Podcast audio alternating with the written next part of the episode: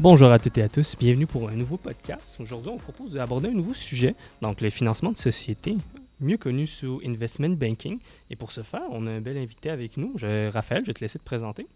Bonjour Sad, bonjour tout le monde. Ça me fait plaisir d'être euh, ici. Raphaël Morin, je suis vice-président dans l'équipe euh, d'investment banking à la Financière Banque Nationale, euh, ou encore mieux connu en français sous le nom de financement des sociétés.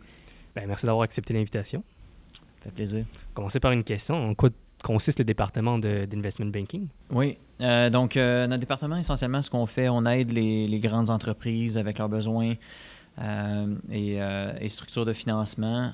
donc, c'est va varié. Là-dedans, on peut inclure, entre autres, les émissions de capitaux, soit via de la dette publique, de la dette bancaire, de l'émission d'équité, puis également, évidemment, ce que tout le monde connaît, là, fusion-acquisition, donc M&A. Puis en tant que VP, en quoi consistent un peu tes responsabilités? En termes, euh, en, tant que VP, donc on a des, des, équipes qui sont, qui sont vastes. donc, euh, on a nos, euh, nos, stagiaires, évidemment, nos analystes, nos associés, puis dans les, notre équipe plus senior, donc directeur, puis directeur généraux, ou encore MD. Donc, le, travail du VP, c'est de, de, coordonner, entre autres, entre le client, c'est quoi les attentes, puis, puis ce qui est livré en termes de, de matériel. Évidemment, on coordonne les équipes, les équipes à l'interne, on s'assure que qu'il y a un contrôle de la qualité qui est fait, euh, qu'on est capable de répondre aux, questions des clients. Puis, euh, donc, c'est un, un, un, rôle qui est, euh, qui est varié puis qui est fort intéressant. Puis, au niveau de la Banque nationale, vous êtes à peu près combien d'équipes dans le, département d'IB? si on parle IB pur, on est bon, on travaille évidemment tous, tous ensemble, mais si on prend, disons, Montréal, là, on a principalement trois, trois, trois grandes équipes. Euh, on a différents, différentes euh, donc différentes couvertures d'industrie. Euh, c'est un, peu, un peu comme ça qu'on est, qu'on est divisé ici à Montréal. Parlons un peu plus au niveau de la pandémie. Je sais que ça a quand même touché le secteur, ça a touché un peu les marchés. On veut savoir un peu au niveau des conséquences. Qu'est-ce que vous avez remarqué, les conséquences majeures de la pandémie sur les entreprises canadiennes? Oui, bien, évidemment, la, question est large, mais je pense que ça a amené plusieurs, euh, plusieurs challenges, plusieurs défis pour les, pour les entreprises. Euh, la bonne chose pour notre, équipe à l'interne, c'est que plus il y a de questionnements puis challenges, plus on est capable d'aviser, puis plus il y a des besoins pour justement avoir du, de nos clients d'avoir du, du, conseil. Euh, je pense qu'un des, des impacts de la pandémie, là, n'y a pas, pas un one size fit all, c'est-à-dire que a certains clients, évidemment, qui ont, qui ont besoin de, capitaux à court terme pour, juste traverser une période un petit peu plus difficile, mais qui ont un grand, un, énorme plan de croissance euh, en sortant de la, de la pandémie. En as d'autres pour qui ça, ça au niveau opérationnel, euh, au niveau des affaires, ça a créé encore plus de, volume qu'avant. Euh, donc, évidemment, leurs besoins sont, différents. Donc, il y en a là-dedans qui sont en, mode acquisition. Donc, encore une fois, on est appelé à les aider de ce côté-là. Euh, puis, on en a d'autres, euh, évidemment, que ils sont, en mode de, recentrer certaines de leurs opérations. Donc, en quoi ça consiste? Tu en as certains que les segments, certains segments de marché qui sont, qui sont pas core, euh, ils ont besoin de nous aussi pour du conseil sur comment on pourrait euh, divest ou, vendre une portion de leur division, puis qui réutilisent ces capitaux-là euh, pour le core de la business. c'est un, un, exemple.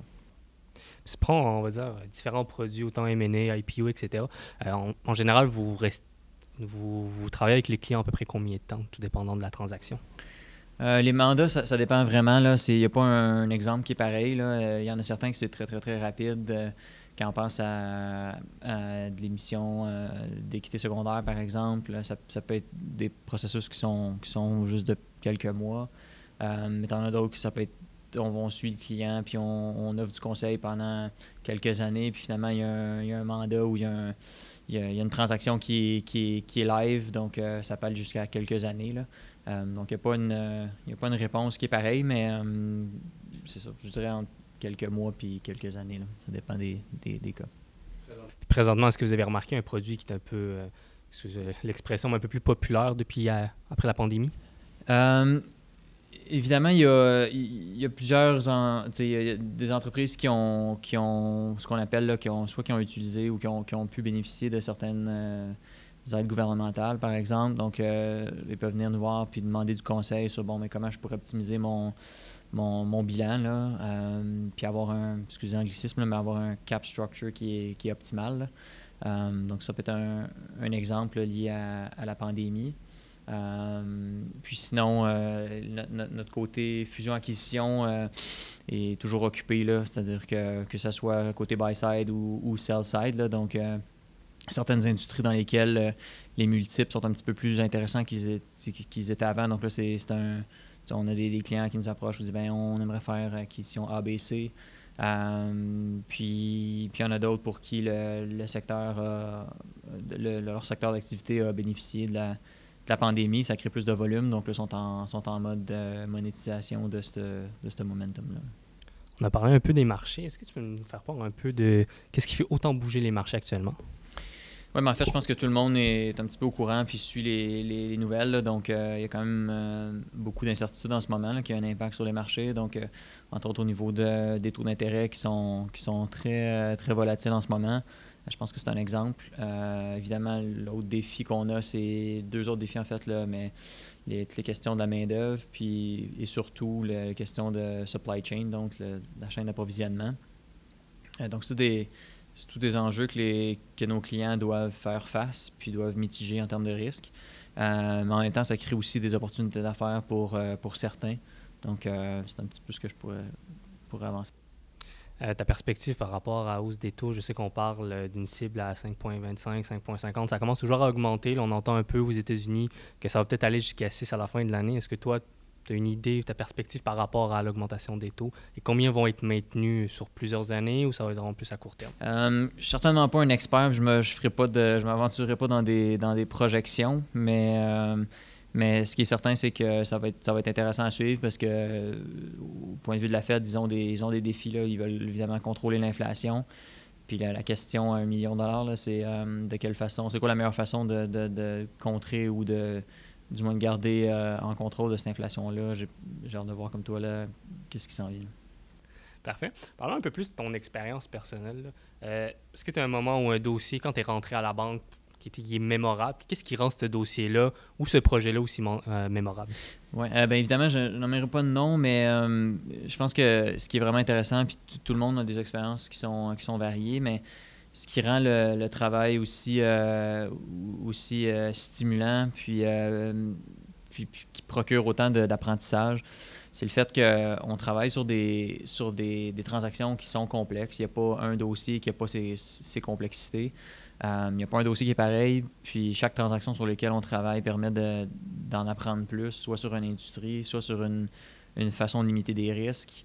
Ou encore une façon d'interagir quand on va petit peu plus loin dans les, dans les négociations.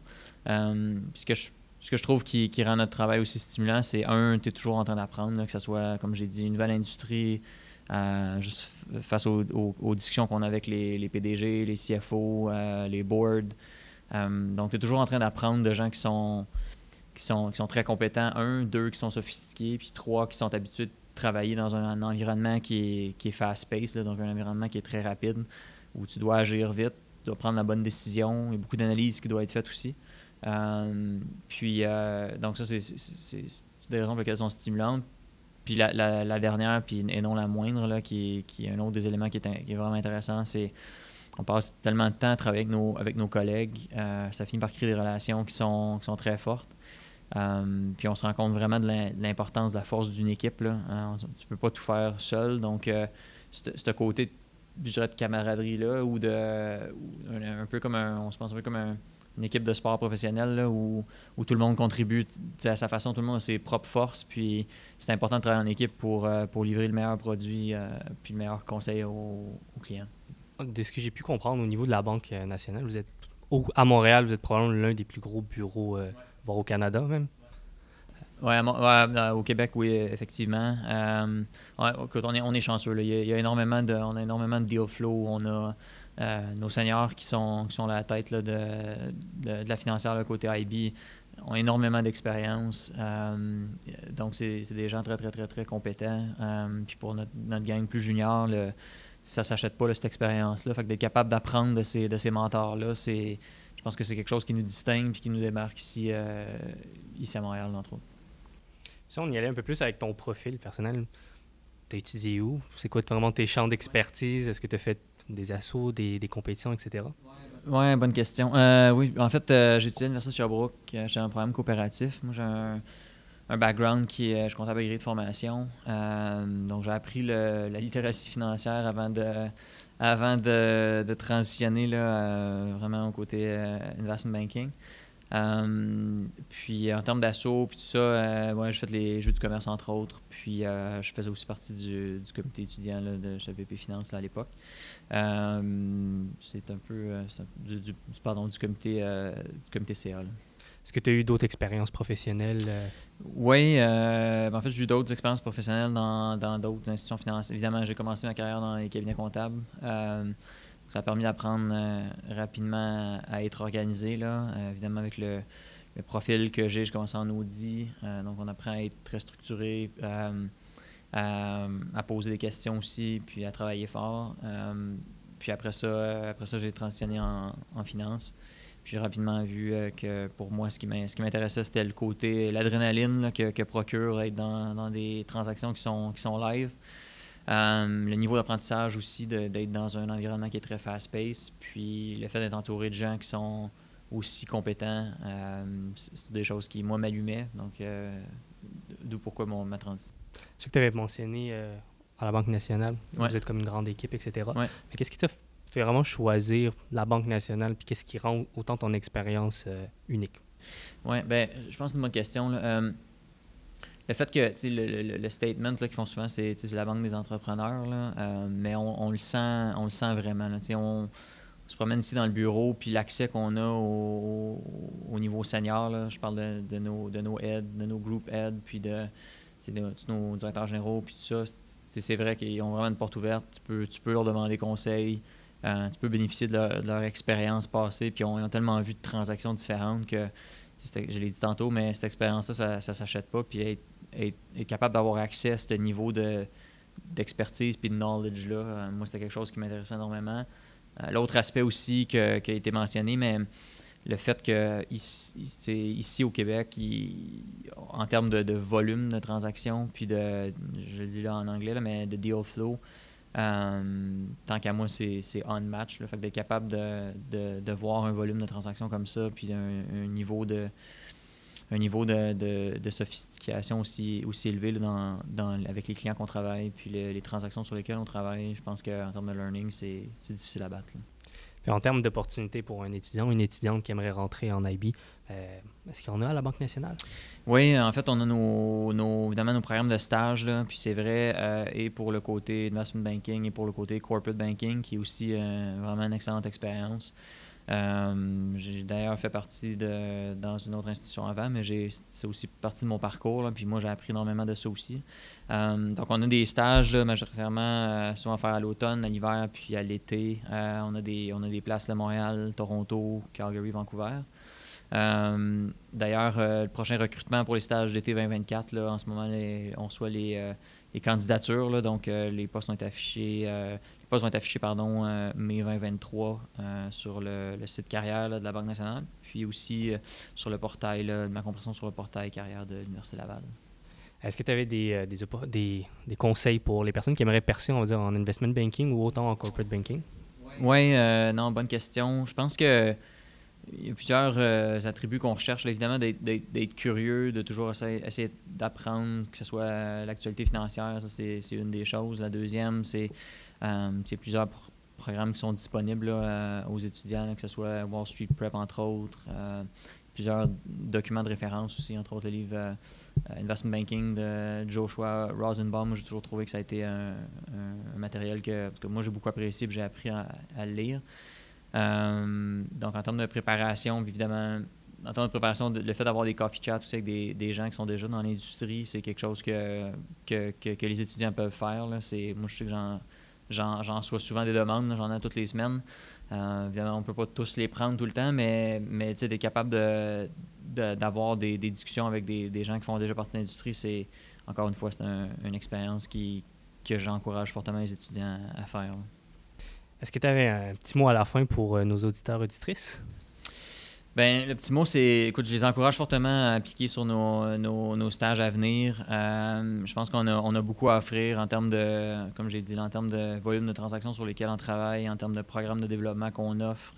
les, les stagiaires qui, viennent, qui, qui joignent à nous, ils font entre autres partie du ils ont ce qu'on appelle le, Capstone Project. Donc, c'est un, essentiellement, c'est un pitch sur lequel ils travaillent, qu'ils doivent présenter à, aux membres un petit peu plus seniors de l'équipe plus tard dans leur, dans leur stage. Que c'est en termes d'expérience, d'apprentissage, c'est je pense que c'est quelque chose qui est très apprécié. Puis euh, ils font même euh, du facing avec les très seniors dans notre, dans, notre équipe. Donc celui qui celui ou celle qui, qui, se trouve avoir le, meilleur pitch là, se retrouve à, le présenter à, notre gang plus senior. Donc je pense que c'est quelque chose qui est, très apprécié des, candidats. Puis évidemment, euh, on offre la formation. Donc quand ils rentrent, ils ont six semaines de, de, de formation qui est divisée entre Montréal puis Toronto. Puis un programme de mentorat euh, qui est offert aussi avec les, nos analystes associés puis euh, certains VP. Donc, euh, en terminant, encore une fois, j'encourage tout le monde à appliquer. Puis je pense qu'on a beaucoup à offrir ici. Intéressant. Je te remercie beaucoup, Raphaël, pour le temps que tu nous as accordé. merci aux éditrices et auditeurs pour ce podcast-là. J'espère qu'il vous a plu. Et je te remercie encore pour ton implication au sein de la banque, mais aussi pour ce projet de faire un peu plus connaître les branches qui sont offertes aux étudiantes et étudiants, donc les branches en finance que les étudiants et étudiantes peuvent avoir euh, des opportunités. Ben, je te remercie beaucoup. Ben, merci beaucoup, Sad. Ça a été un plaisir.